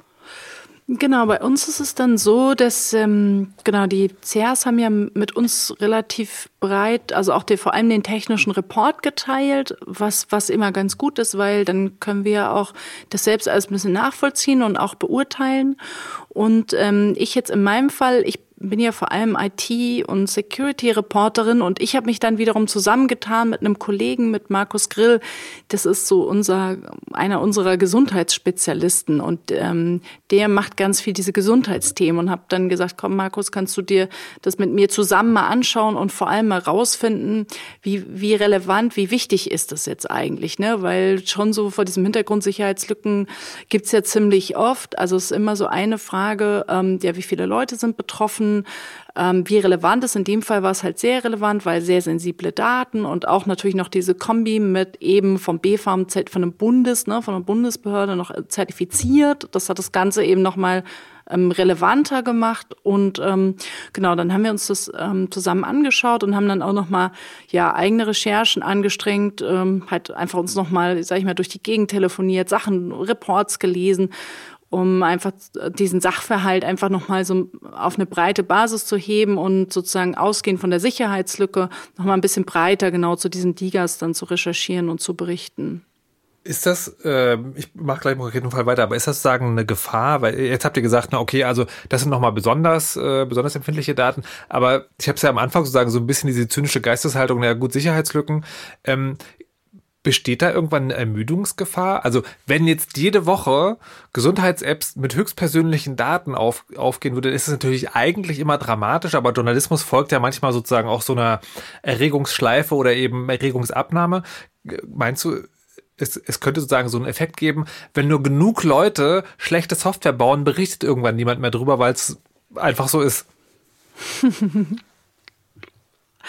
Ich glaube schon, dass das ein bisschen so ist. Also ich erinnere mich zumindest an die Testzentren. Also da, äh, das war ja was, wo wir am Anfang auch äh, uns irgendwie wahnsinnig drüber aufgeregt haben, dass da bei diesen Testzentren, äh, Corona-Test, ne, dass man da halt äh, teilweise auch super einfach an diese persönlichen Daten rankam und nachdem Zerforschung über, ich weiß nicht, wie viele ihr am Ende aufgemacht, aber über, über sehr viele berichtet hatte, ist äh, genau setzt da auch schon eine, so eine gewisse Ermüdung ein. Deswegen ist es natürlich klar immer halt auch wichtig zu gucken, okay, wie relevant ist diese Lücke jetzt, ähm, wie wichtig ist das, dass wir hier berichten. Und das war jetzt in dem Fall, würde ich sagen, schon ähm, gerade halt durch diese politische und auch gesundheitstechnische Kombination war es halt schon super relevant. Ja, äh, das, also das habe ich verstanden, aber ich meinte sozusagen im Sinne von, wenn jetzt jede Woche sowas rauskommen würde, würde die über die 40. Sicherheitslücke, die dieselbe, sozusagen, also ne, selbes Vorgehen, aber es ist halt einfach die 40. dann, dann sinkt sozusagen auch die Chance, dass über sowas berichtet wird vielleicht, also es kommt echt drauf an, ähm, halt wie, was vom Umfeld, also wie relevant ist das, ne? Und wenn es jetzt nur eine Sicherheitslücke ist, ja klar, dann wird man irgendwann sagen, okay, lass uns das mal nur regional berichten oder komm, da reicht irgendwie ein Artikel online, ein kleinerer Artikel.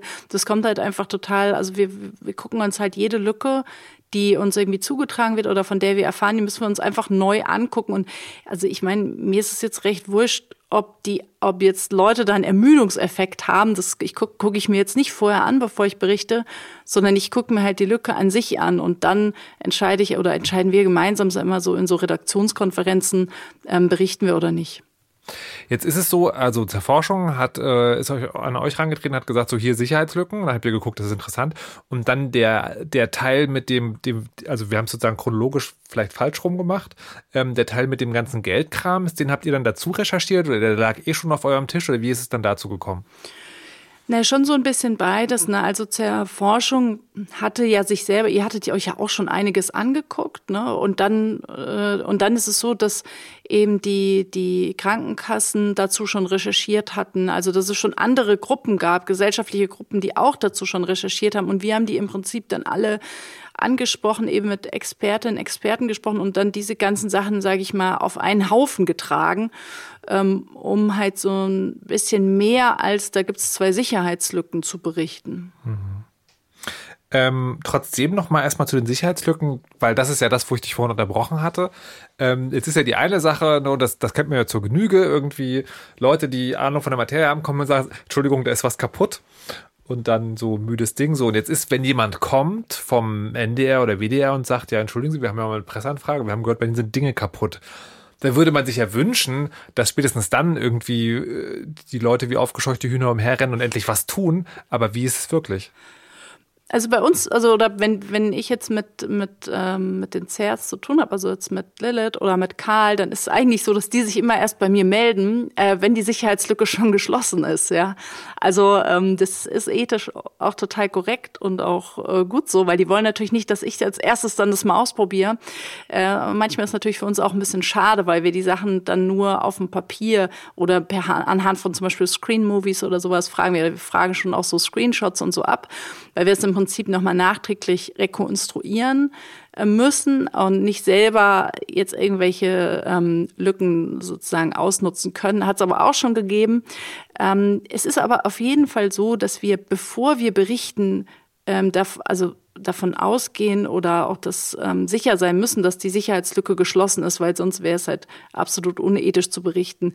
Das gibt es nur mal in Ausnahmefällen, wenn der Hersteller sich irgendwie total taub oder tot stellt, dass Medien berichten, obwohl Lücken nicht geschlossen wurden. Also hat es auch schon gegeben in der Vergangenheit, aber wir, ähm, für uns ist halt das äh, so Stichwort Responsible Disclosure, ne, ganz wichtig. Dazu, also Responsible Disclosure, um das sozusagen äh, einzuordnen, aber auch abzukürzen, ist eine Vorgehensweise, wie man Sicherheitslücken an die Öffentlichkeit, aber auch an den Hersteller bringt. Das ist ein eigenes Thema. Da gibt es ein Chaosradio zu und ein Video. Verlinken wir auch sozusagen in den Shownotes. Ähm, aber wie, wie war es denn jetzt hier? Also wenn, wenn, ihr seid ja dann nochmal wahrscheinlich auf die Hersteller auch nochmal ja, zugegangen, habt gesagt, mhm. irgendwie Stellungnahme, was, was sagt ihr dazu? Ist, ist, kann man dann so eine Art Schuldbewusstsein oder ist es einfach so, ja, na, das, äh, da ist nichts Schlimmes passiert und die Zerforschung sind ja die Lieben. Gehen Sie weiter, gehen Sie genau. weiter.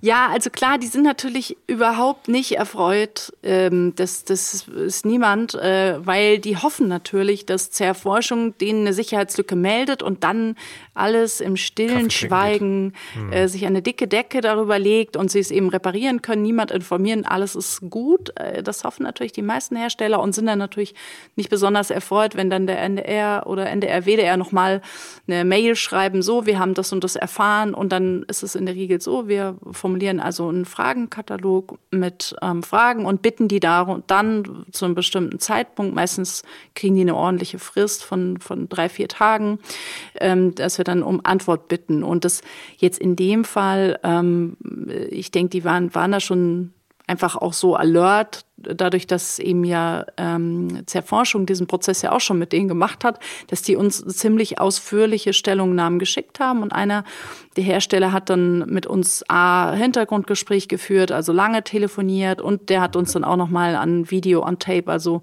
ein Interview on Tape, also tatsächlich auch noch ein Video-Interview gegeben. Das war den, ähm, ja, das war denen halt schon ein Anliegen da, weil am Ende ist es ja so, ähm, die, die wollen natürlich äh, Leute mit ihren Apps irgendwie, die, also was heißt die wollen, aber die, die Idee ist ja, mit den Apps Leuten zu helfen und nicht Leuten zu schaden. Und deswegen ist denen natürlich so eine Sicherheitslücke total unangenehm. Ähm, aber ja, so die Kommunikation darüber oder eben dann so Presseberichterstattung äh, ist natürlich ihnen auch nicht recht. Ich fand ganz witzig, kann man vielleicht hier am Rande erzählen. Wir haben da also unsere Fragen schön aufgeschrieben und dann kam als Antwort von einem App-Hersteller, ja, also ähm, sie hätten Lilith ja auch dafür bezahlt. Ähm, also für die ähm, Sicherheitslücke, für diese Auf, also sie hätten sie auch entlohnt. Und wir hatten so, also wir haben ja auch mit äh, Lilith und mit Zerforschung und machen da so läng längere Recherchegespräche auch dazu, hatten wir auch nochmal gefragt, ja, habt ihr irgendwie Geld bekommen und so, nee, nee. Und dann auf einmal der Hersteller, ja, eh, wir, haben sie ja auch entlohnt äh, dafür.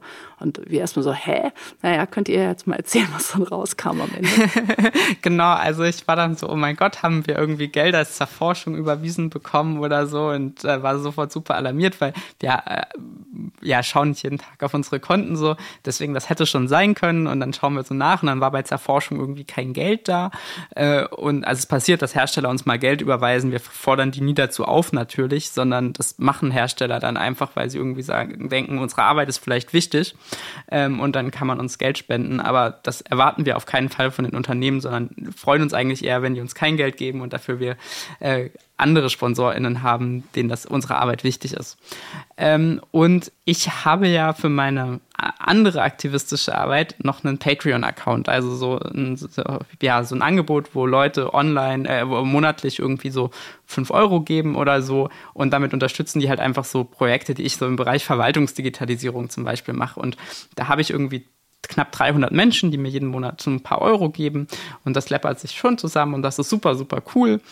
Und äh, ich sehe da aber natürlich nicht, wer mir irgendwie Geld gibt. Und ähm, ich, also ich kann das nachschauen, aber ich schaue da halt nicht nach, weil es ist halt mir nicht so wichtig und ich finde es irgendwie cool, dass Leute das machen so, aber das, ich möchte halt nicht, dass mich das irgendwie beeinflusst so. Ähm, und dann habe ich tatsächlich in dem Fall mal nachgeschaut bei Patreon und dann habe ich gesehen, dass äh, ja der Geschäftsführer von dem einen Unternehmen angefangen hat, mir 25 Euro im Monat äh, auf Patreon zu bezahlen. Und das waren dann zu dem Zeitpunkt insgesamt 75 Euro Und ähm, ja, wir haben dann ziemlich gelacht, als äh, uns erklärt wurde, dass er uns ja entlohnen wollte, weil die man muss man muss vielleicht ein bisschen in Kontext setzen, damit Ja. die anderen auch möglicherweise mitlachen können. Es gibt ja sozusagen in der Security-Branche dieses Konzept von Bug Bounties, also dass man sagt, wenn ihr eine Sicherheitslücke findet, dann zahlen wir euch auch Geld. Sag doch mal, ähm, weil ich jetzt davon ausgehe, ihr könnt euch den Bereich aus, die Art und Weise von App verbunden mit der Art und Weise von Sicherheitslücke, verbunden mit dem möglichen politischen Fallout, den was haben könntest, wie, in welchen Größenordnungen würden sich denn Bug Bounties in so einem Bereich normalerweise abspielen? Kann man das sagen? Also bei Bug Bounties weiß ich es nicht so ganz genau. Also ich glaube, das wäre schon häufig eher so mindestens eine Größenordnung mehr. Gerade bei so sehr, sehr schwierigen Sicherheitslücken ist man, Was meinst du mit ich, Größenordnung? Nullen? Genau, also das ist dann, glaube ich, das, also ich weiß es auch nicht so genau. Ich bin nicht so Bug Bounty erfahren. Wir machen Okay. das meistens über andere Wege, weil wir auch schlechte Erfahrungen gemacht haben mit so Bug Bounty Programmen, wo dann Hersteller uns so ein, also meinten, es war halt so, ja, wenn du an dem Bug Bounty Programm teilnimmst, dann unterliegst du automatisch einer Verschwiegenheitserklärung gegenüber uns Okay. und darfst nichts veröffentlichen, solange wir dir nicht das Okay geben. Okay. Und das he- heißt dann bei dem Hersteller, dass wir äh, den Namen nicht nennen dürften, was das Ganze ein bisschen absurd macht. Aber Ja. es gibt halt auch äh, den Beruf des Pentesters, der Pentesterin, also halt Leute, die noch viel krasseren Stuff als wir machen, beruflich machen und die Unternehmen dann halt buchen können, damit halt mal jemand auf auf ihre Software draufschaut und dort die Sicherheitslücken findet. Und ich glaube, das ist, also das kostet dann auch mindestens 10.000 Euro häufig. Ich wollte gerade sagen, wie, wie viele Minuten arbeitet so jemand für 75 Euro? keine Stunde. Okay. Wenn man überlegt, äh, ja, wie viele Stunden in der Regel bei uns schon reingeflossen sind, äh, bis so ein Report überhaupt verschickt wird, äh, weil ich meine, bei uns ist das ja so, ja, jemand findet diese Sicherheitslücke im, äh, bei der Forschung und dann schreiben wir die gemeinsam auf und dann lesen da nochmal mehrere Menschen drüber und dann checken wir das alles noch drei, viermal gegen. Also wir reden da ja wahrscheinlich von 40, 50 Stunden selbst für eine relativ einfache Lücke, die in Zeit da reinfließt, bis wir überhaupt unseren Report rausschicken.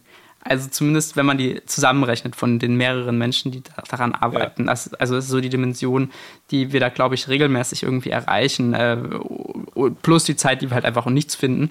Also deswegen, äh, das ist schon ein ziemlicher Aufwand, den wir so machen. Und äh, wir fühlen uns dann halt schon so ein bisschen verarscht, wenn jemand sagt, ja, aber wir haben die doch irgendwie entlohnt. Und dann sehen wir so, ja, okay.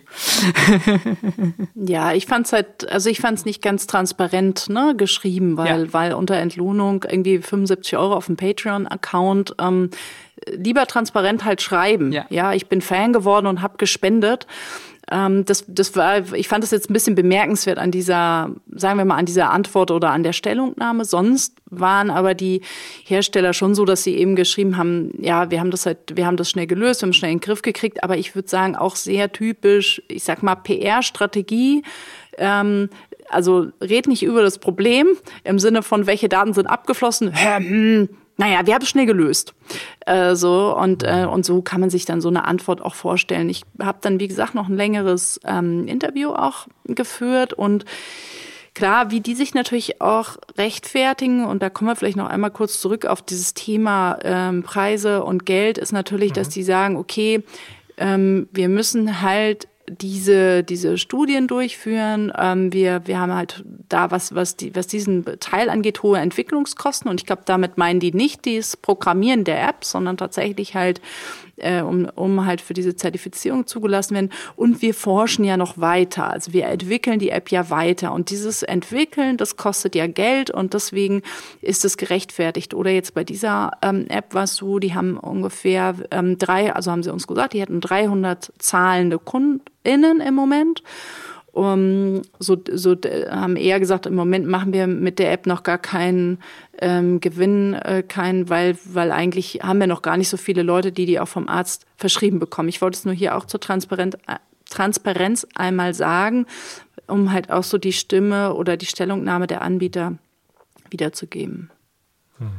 Wobei das, also da muss ich noch einmal hinterher, ähm, auch natürlich etwas schön geredet ist, weil ja, es stimmt, es sind 300 KundInnen, ähm, die das als Diga haben, aber die App existiert halt weiter und ist auch in, oder existierte vorher schon und hat halt auch andere Betätigungsfelder. Also der Hersteller vertreibt auch irgendwie eine App für medizinische Zulassungsstudien irgendwie, was wahrscheinlich der gleiche Datensatz war, eben auf den wir Zugriff hatten. Und das waren dann deutlich mehr als 300. Das waren dann auch, glaube ich, wieder so einige Tausend bis wenige Zehntausend. Ja.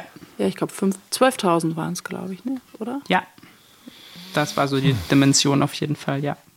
Ich habe ich hab noch eine Detailfrage ähm, an die Zerforschung und zwar, weil jetzt, ne, weil ihr den Unterschied gemacht habt, wir machen erst die Sicherheitslücke zu und äh, weil Svea das gesagt hat und dann gehen wir erst äh, zu den JournalistInnen. Warum, also und ich frage jetzt auch nicht, ich bin ja auch sozusagen Journalist in einem anderen Leben und dann ist natürlich sozusagen, also technisch gesehen ist es so, ihr kommt an und sagt was und dann muss man euch das glauben. Ähm, so, wa warum macht ihr es nicht so, und das ist jetzt eine Neugierfrage, kein Vorwurf, aber warum macht ihr es nicht so im Sinne von, ähm, wenn ihr die Sicherheitslücke nicht hergeben wollt, dass ihr sagt, ihr könnt vorbeikommen und wir zeigen euch das mal? Das ähm, machen wir auch manchmal. Das hängt immer so, also das hängt einfach an ganz vielen Faktoren, wie wir das machen. Natürlich mhm. einerseits, ähm, wie gut wir die Leute, mit denen wir zusammenarbeiten, auch kennen. Also bei Svea ist das jetzt nicht so ein Problem, ähm, aber auch ähm, ähm, wie es bei uns einfach zeitlich ist. Also wir machen das ja alles irgendwie im Ehrenamt und da ist manchmal auch halt nur Zeit für ein paar Screenshots machen als Beweise und dann schnell den Report schreiben. Und ähm, auch einfach, ob wir zu dem Zeitpunkt, wo wir es finden, schon wissen, ob oder mit wem wir darüber berichten werden später. Also das hängt dann einfach an so Sachen. Das heißt, es ist dann eher so, ihr macht sowieso immer irgendwie Screenshots und oder Videos zur Dokumentation und wenn sich dann was daraus ergibt, dann ist das das Material, was ihr weitergebt. Genau, ja. Und meistens noch nicht mal so, sondern was wir einsehen können. Ne? Also das ist schon, also ihr seid ja schon ziemlich ja, gerade jetzt in dem Fall ähm, war es auch so, äh, kann man sich nicht so vorstellen, dass ich dann da irgendwelche Datensätze geschickt bekomme oder so 0,0, ne? sondern mhm. ähm, hier war es jetzt so, das, das ist auch in Ordnung. Das reicht auch für so eine Berichterstattung, dass ich im Prinzip sehe, welche Art der Daten betroffen sind. Also Beispiel Medikamententagebuch, da konnte ich dann sehen, ein äh, Patientin hat um 8.02 Uhr die erste Tablette genommen, um 8.05 Uhr die erste Tablette genommen, hatte dann abends keine Nebenwirkung und hat mit dem Smiley mir geht's gut angeklickt. Ne? Sowas bekomme ich dann auch zu sehen, aber ich kriege halt nicht den Namen und die E-Mail-Adresse. Ich, ich finde, ähm dass das Ganze sozusagen so eine interessante gesellschaftliche Metaebene hat, weil das so ein bisschen, also ihr macht das als ehrenamtliche Arbeit und dann ist es aber eigentlich sozusagen, wenn man wenn man einen Effekt haben will, ne, gesellschaftliche Diskussion, das habt ihr ja so genau so gesagt, dann muss man eben zu den Medien gehen. Und das finde ich total, also interessant slash schlimm, weil eben die, also man würde ja denken, als Sicherheitsforscher macht man Sicherheitsforschung und wenn die Ergebnisse relevant genug sind, dann kommen sie auch an die Öffentlichkeit. Aber nein, im Prinzip ist es ja schon sozusagen damit auch Teil der Aufgabe, irgendwie zu finden, ist das eine Geschichte, eine Story sozusagen da, daraus zu drehen und also nicht zu drehen im Sinne von, dass man das journalistische Zeugnis auch schreibt, aber überhaupt diese Arbeit nochmal zu haben. Ähm, und darum gibt's ja auch irgendwie, gab es eine Diskussion, wie war denn das? Es gab eine Sicherheitslücke, die hieß Heartbleed, kann das sein? Und da wurde dann darüber diskutiert, ne, also wie, wie wir als Gesellschaft so weit gekommen sind, dass wir Sicherheitslücken nur noch beachten, wenn sie auch eine geile Story im Hintergrund haben. Macht euch das, macht euch das Sorgen? Also auch im, im Hinblick von sozusagen für jede Sicherheitslücke, die auch eine geile Story hat, gibt es 10, 40, 100.000, die das eben nicht haben und dann deswegen auch untergehen? Also, ähm, ich meine, ganz so kritisch sehe ich das nicht. Also ich glaube, wir würden auch, wenn wir einfach nur einen Blogpost schreiben, damit Leute erreichen. So. Also ähm, ich glaube, man braucht nicht zwangsläufig immer diese gute nee, aber, aber dann müsstet ihr auch einen Blogpost schreiben. Das, genau, also ich meine, wir müssen natürlich irgendwie darüber kommunizieren. Ich meine, hm. das sehen wir halt auch als Teil unseres Jobs in einer gewissen Form, als zivilgesellschaftliche Sicherheitsforschenden. Das, äh, so funktioniert leider heute unser System, dass nämlich, wenn wir was machen, das erstmal nicht öffentlich ist. Und ich meine, das ist eigentlich auch ganz gut so, weil die Lücke natürlich als allerwichtigste ist, dass sie immer geschlossen wird. Ähm, und solange können wir nicht öffentlich drüber reden. Und ich meine, dann muss das irgendwie öffentlich werden. Und ähm, wir haben natürlich als Zerforschung da tatsächlich auch als eines unserer Kernziele dann immer ja diese gesellschaftliche Debatte zu bekommen und die bekommt man gut in der Zusammenarbeit mit Medien, weil man da die Story be deutlich besser erzählen kann, als wenn äh, ja wir das nur selbst machen. Ähm, ich glaube, nichtsdestotrotz könnten wir auch einfach unsere Reports veröffentlichen und hätten damit auch eine mediale Reichweite. Ich glaube, die wäre nicht immer ganz so groß. Ich glaube, äh, das würden nicht ganz so viele Menschen mitbekommen, aber weil uns halt irgendwie dieser Verbraucherschutz in einer gewissen Form so unglaublich wichtig ist und wir, das eigentlich der Grund ist, warum wir all diese Arbeit Tag für Tag, Monat für Monat machen, äh, der, also eben genau, dass wir VerbraucherInnen schützen können. Äh, deswegen ist es uns so wichtig, dass wir auch immer mit tollen Medienpartnern zusammenarbeiten und das veröffentlichen und schauen, dass das möglichst viele Menschen erreicht. Ähm, aber ich glaube, wir würden auch Leute erreichen, aber halt vielleicht nicht ganz so viele, wenn wir einfach nur unsere mhm. Reports veröffentlichen. Und die, die Rolle der Medien ist ja in diesem in so einer Sache nicht nur quasi unser großes Sprachrohr zu sein. Also das ist ein Teil davon. Aber mhm. Svea hat das vorhin schon umrissen. Da ist natürlich dann auch viel mehr Expertise und auch Recherchekapazität drin. Also wir können uns irgendwie die Sicherheitslücken genauer anschauen. Wir können überlegen, warum ist das so. Wir können uns die öffentlichen Informationen dazu zusammensuchen, aber wir haben weder das Netzwerk noch die Erfahrung noch die Möglichkeiten, die halt ein gut ausgestattetes Medium ähm, hat und die es einfach da auch auf so ein Thema setzen kann und eben auch genauer hinschauen kann, als wir das jetzt können. Ich muss sagen, mein kleines Herz lacht ein bisschen. Ich bin ja alt genug, um sozusagen mit, miterlebt zu haben, dass die Medien in Anführungszeichen immer sozusagen so belächelt wurden im Sinne von, die wissen einfach nicht, was das mit dem Internet ist und glauben, das geht weg. Ähm, und wie sich das gewandelt hat, finde ich eigentlich auch ganz schön. Äh, ähm, so, zum Abschluss. Was lernen wir daraus? Was, was muss in Zukunft anders werden? Ähm, wie, wie soll es gehen?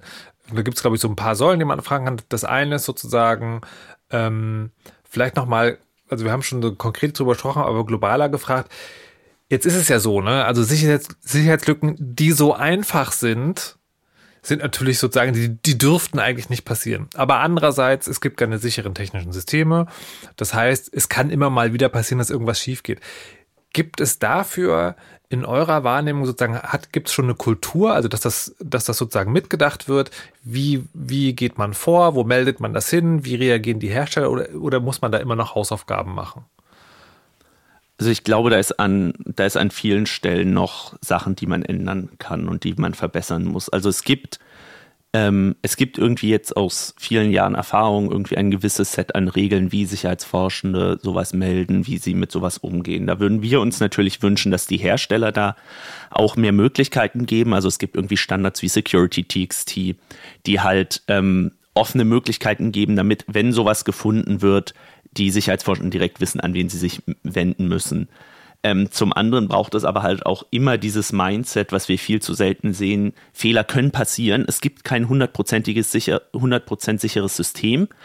Ähm, deshalb treffen wir gleich Vorkehrungen, damit, wenn es schief geht, eben doch nichts schief geht. Also, dass wenn so eine Sicherheitslücke gefunden wird, wie du gerade schon sagtest, sowas, was wir gefunden haben, sollte gar nicht passieren, sowas ganz Triviales, aber wenn vielleicht was Komplexeres gefunden würde, dann haben wir nochmal eine Sicherheitsebene drunter. Dann speichern wir eben gar keine Daten erst, weil Daten, die niemand hat, können jetzt auch nicht wegkommen. Oder dann verschlüsseln wir alles so, dass es die Patientin sieht und die Ärztin, aber wir als äh, Diga-Hersteller jetzt zum Beispiel überhaupt keine Ahnung haben, was da in diesen Daten jetzt drinne steht. Und dann kann auch, wenn jetzt ähm, Kriminelle zum Beispiel in diese Systeme eindringen würden, dann würden die halt vorfinden, okay, hier ist ein Haufen Datenmüll, können wir jetzt auch machen.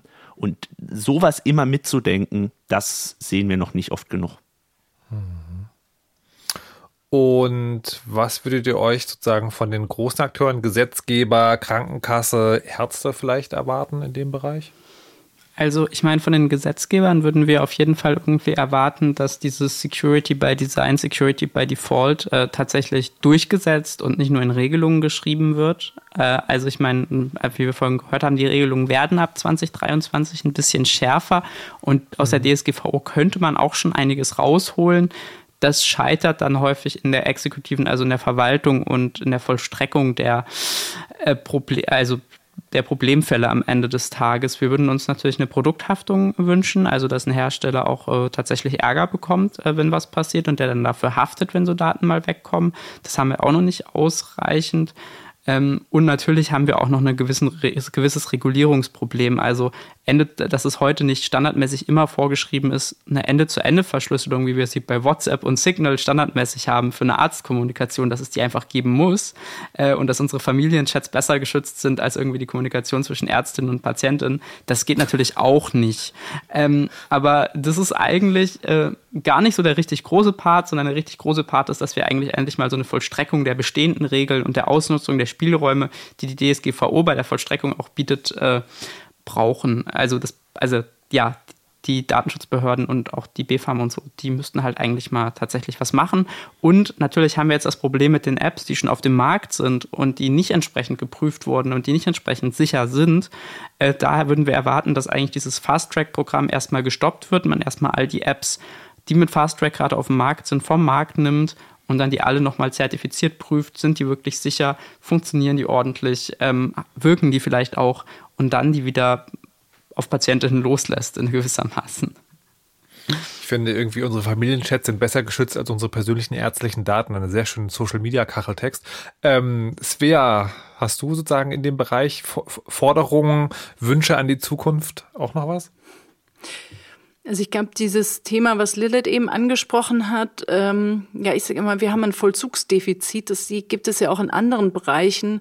Das finde ich total wichtig. Also nicht unbedingt, dass man immer neue Regeln schafft, sondern dass man halt die Regeln, die bestehen, dass die halt konkret umgesetzt und angewendet werden und halt zum Beispiel auch sowas wie genau diese Informationspflichten. Ne? Also dass die App-Anbieter, die App-Hersteller dann eben auch ihre, Kundinnen und Kunden oder Patienten, Patienten in dem Fall jetzt halt auch informieren, hey, da gab es eine Sicherheitslücke. Da wollte ich auch ganz kurz sagen, bei dem einen, bei der einen App, der sagte uns, sie hätten das dann, ich glaube, so nachdem klar war, dass wir jetzt auch berichten, hätten sie wohl auch die Patientinnen und Patienten informiert, ähm, hieß es zumindest äh, von der Seite. Also ich glaube, das, das finde ich ist ist der Hauptpunkt. Ähm, das andere, wo ich denke, ähm, da gibt es auch sicherlich noch, noch Recherchebedarf, ist so dieses ganze äh, Thema Transparenz ne? und so Stichwort Preisgestaltung auch. Ne? Also kann das wirklich sein, dass App-Anbieter jetzt wie in diesem Fall in diesem ersten Jahr ähm, wirklich jeden Preis quasi nennen können, äh, der, der, der ihnen irgendwie in den Sinn kommt. Das kann eigentlich nicht sein und es muss eine bessere, ja, einen besseren Kontrollmechanismus geben und es muss mehr Transparenzpflichten geben, damit eben klar ist, okay, wa warum soll diese App jetzt so viel kosten ähm, oder eben Kontrollmechanismus über die Krankenkassen dass wir halt da nicht in solche utopischen Summen reinkommen, wo, was ja eigentlich wiederum dem ganzen Prinzip entgegenwirkt, nämlich, dass es nämlich viel verschrieben werden kann und möglichst viele Leute eine App gegen Rückenschmerzen auch benutzen können. Dann äh, letzte, letzte Frage, auch nicht alle Abschlussrunde. Ich hätte von jedem Einzelnen gerne eine Antwort, also jetzt nicht nur per Institution. ähm, und zwar, ob er der grundlegenden Idee dieser digitalen Gesundheits-App, ob er sagt, das ist schon was Gutes, da kann auch was Gutes draus werden, oder eher so, hm, das, äh, also lieber nicht oder zumindest sozusagen so weit vermeiden, wie es geht. Wie, wie seht ihr das? Ist das, ist das was, also wirklich nicht jetzt irgendwie heute und morgen, sondern in die Zukunft gerichtet? Ist das, ist das was, was ihr vielleicht, wo ihr, oder wo ihr dran glauben könnt, dass daraus mal was Gutes erwächst? Naja, es ähm, heißt ja irgendwie in der Hackerinnenethik immer, Computer können dein Leben zum Besseren verändern. Und ich glaube, das können sie. Und solche Apps können das. Eben die Rückenschmerzen-App, die einem die richtigen Übungen zeigt und einen dran erinnert oder so. Das kann, das kann viel bewirken, aber halt nicht, wenn man es so macht, wie man es jetzt macht, nämlich mit mangelnder Kontrolle, sodass das ganze Vertrauen daran verloren geht. Deswegen in der aktuellen Form nicht, in der Zukunft hoffentlich schon. Okay. Lilith? Genau, also ich meine, heute kann ich digitale Gesundheits-Apps auch niemandem empfehlen. Ähm, erstmal davon, wie sie heute alle funktionieren und wie schlecht sie leider reguliert sind. Äh, grundsätzlich finde ich Apps, damit es Menschen besser geht, eine total coole Sache erstmal. Ähm, und ich glaube, dass es da insbesondere irgendwie krasse Chancen gibt, wenn man irgendwie diese Apps tatsächlich auch mit Arztbehandlungen zusammenbringt. Also genau das, was Digas heute nicht machen oder was bei Digas nicht vorgesehen ist, nämlich dass so eine Therapie mit einer App ko äh, koordiniert wird und man dann teilweise Hilfe von seiner Ärztin bekommt und teilweise Hilfe durch die App bekommt. Das würde ich mir wünschen, dass das irgendwie besser reguliert wird und dass da mehr möglich ist. Und äh, ja, grundsätzlich die Idee davon, dass Technologie uns helfen kann, gesund zu sein, finde ich großartig. Ähm, genau, brauchen halt ordentliche Qualitätskontrollen und so. Und dann könnte das auch was werden. Und Svea. Ich denke, das ist auch ganz unvermeidbar. Also sozusagen die Augen zu machen und zu sagen, nee, äh, das, das alles betrifft mich, schmeiß mein Handy aus dem Fenster oder ähm, ich, ich, das ist einfach das funktioniert so nicht, ne? sondern ich denke immer, ähm, die, die, die Te Technologie entwickelt sich und ob wir das gut finden oder nicht gut finden, die wird sich einfach weiterentwickeln. Im Zweifel fährt sie halt über uns drüber. Und das Einzige, was wir machen können, ist halt Technologie, Prozess und Technologie gestalten. Und das ist halt bei den Digas so, wie es im Moment ist, einfach nicht gut. Und daran können wir arbeiten und, und dann können wir es auch äh, empfehlen und benutzen. Na gut, dann wollen wir mal schauen, was die Zukunft so bringt. Für mich ist auf jeden Fall ein weiteres Thema, wo ich so denke, im Prinzip halte ich das für eine total gute Idee, aber oh mein Gott, der derzeitige Zustand, das ist nicht schön. Naja, vielen Dank, dass ihr heute hier wart und äh, so geduldig Rede und Antwort gestanden habt. Das war sehr aufschlussreich. Danke dafür. Und ihr, liebe HörerInnen, vielen Dank fürs Zuhören. Lasst uns wissen, wie euch es gefallen hat. Und mir bleibt heute nur noch eine Sache zu sagen. Lasst euch nicht überwachen und verschlüsselt immer schön eure Backups. Tschüss!